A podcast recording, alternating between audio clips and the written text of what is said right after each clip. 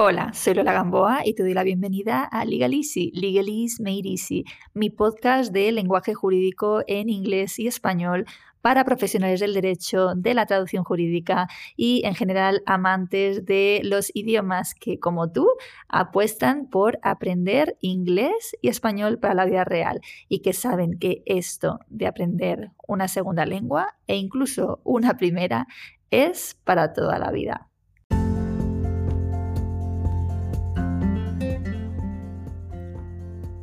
Hoy toca un nuevo top 10 de expresiones esenciales de una rama del derecho. Igual que en entradas anteriores hemos visto un top 10 de expresiones de company law y un top 10 de expresiones de criminal law, hoy toca divorce law.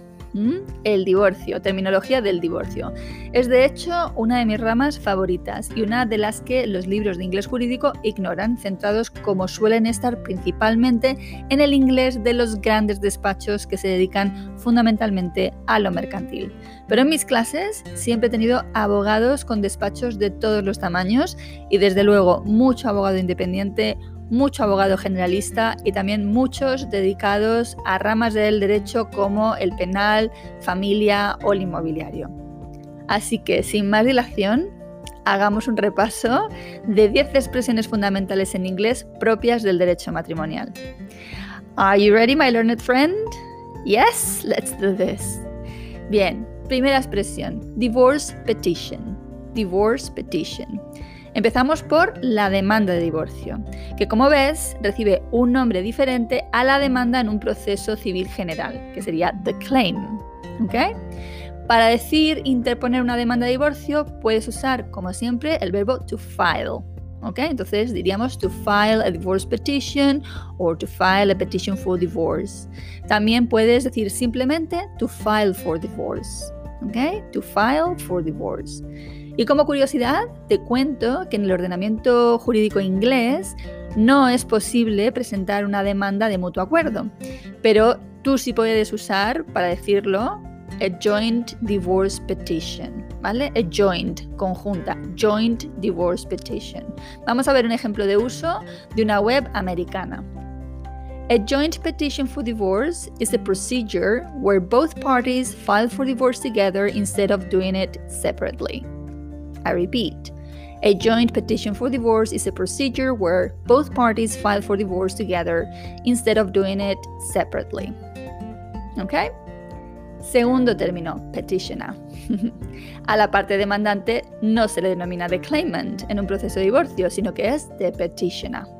Fíjate en este ejemplo de uso de esa misma web, que por cierto es de un despacho de Milwaukee. When the petition is jointly filed, the spouses are called co-petitioners. When the petition is jointly filed, the spouses are called co-petitioners. Como ves, por lo menos en Milwaukee sí que es factible presentar una demanda conjunta y en este caso los petitioners son denominados co-petitioners, co-demandantes. ¿Ok?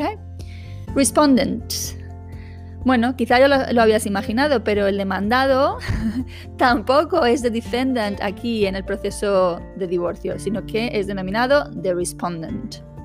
Como curiosidad, te contaré que existe la posibilidad de que exista correspondent, co-demandado en divorcios con causa de adulterio.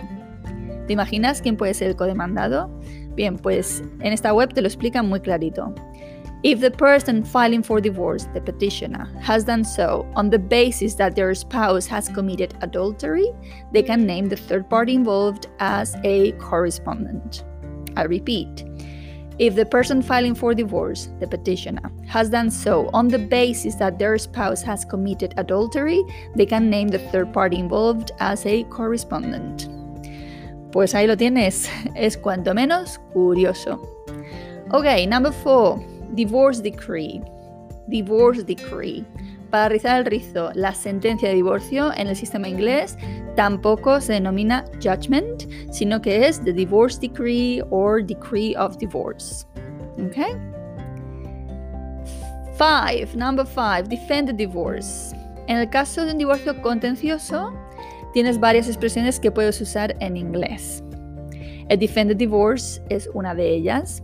Ten en cuenta que to defend the petition, to defend the divorce petition es oponerse a la demanda. To defend es oponerse y de ahí viene defended divorce, ¿vale? También puedes utilizar contentious, contentious divorce or contested, contested divorce, ¿vale? Ok, number six, undefended divorce.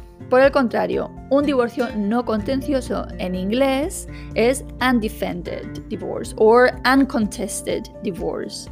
Dado que en Inglaterra, como te decía, no es posible presentar una demanda conjunta, incluso aunque estén las partes de acuerdo, la manera de que el proceso no sea contencioso es que la parte demandada no se oponga a la demanda. ¿Vale? Por eso la expresión undefended. Aquí te doy un poquito de contexto y un dato interesante. The overwhelming majority of divorces in the UK are undefended, meaning that the person responding to the divorce petition does not try to stop the divorce from happening. Repito, the overwhelming majority, la inmensa mayor, mayoría, la abrumadora mayoría, the overwhelming majority of divorces in the UK are undefended, meaning that the person responding to the divorce petition does not try to stop the divorce from happening. Okay? All right, number seven, maintenance. Maintenance. Centrándonos ahora en las medidas, maintenance es una expresión que puedes emplear para hablar de las pensiones de alimentos y compensatoria. Si es la de alimentos, diremos child maintenance. ¿Ok? Child maintenance. Si es la compensatoria, puedes traducirla como spousal maintenance. Spousal maintenance. Vamos a ver un ejemplo real de una web inglesa. If you arrange child maintenance using a family based arrangement, you're free to decide the amount one parent, one parent pays the other. I repeat, if you arrange child maintenance using a family based arrangement, you're free to decide the amount one parent pays the other. ¿Vale? Es decir, que si pactas esa pensión de alimentos en base a un convenio, a family based arrangement, eres libre de decidir, you're free to decide the amount one parent pays the other, la, cantidad que un padre, que un progenitor eh, abona al otro. Number eight, residence. Residence. Puedes utilizar este término para hablar de la guarda y custodia. Así es. La expresión custody es en principio incorrecta, aunque te puedan entender, ¿vale? Pero es incorrecta en el sentido, en primer lugar, de que es un término que hace años fue sustituido y también porque en realidad antes, cuando existía, significaba patria potestad, ¿vale? No significaba, no significaba guarda y custodia, sino patria potestad. Bien, para hablar del progenitor custodio puedes usar la expresión the resident parent, ¿ok? The resident parent. Y del no custodio, non-resident parent. ¿Ok? Non-resident parent. Y si la custodia es compartida, puedes hablar de shared residence. Shared, compartida, ¿vale? Shared residence. Vamos a ver un ejemplo. When the child spends equal time with both parents, for example, one week with one parent, another week with the other, then the parents are said to have shared residence of the child. I repeat, when the child spends equal time with both parents, for example, one week with one parent, another week with the other, then the parents are said to have shared residence of the child. Okay? Number nine, matrimonial home. Para hablar del domicilio conyugal, ahí lo tienes, puedes usar the matrimonial home. Mira esta definición de una web canadiense en este caso. The matrimonial home is the home that is ordinarily occupied by married spouses as their family residence at the time of separation.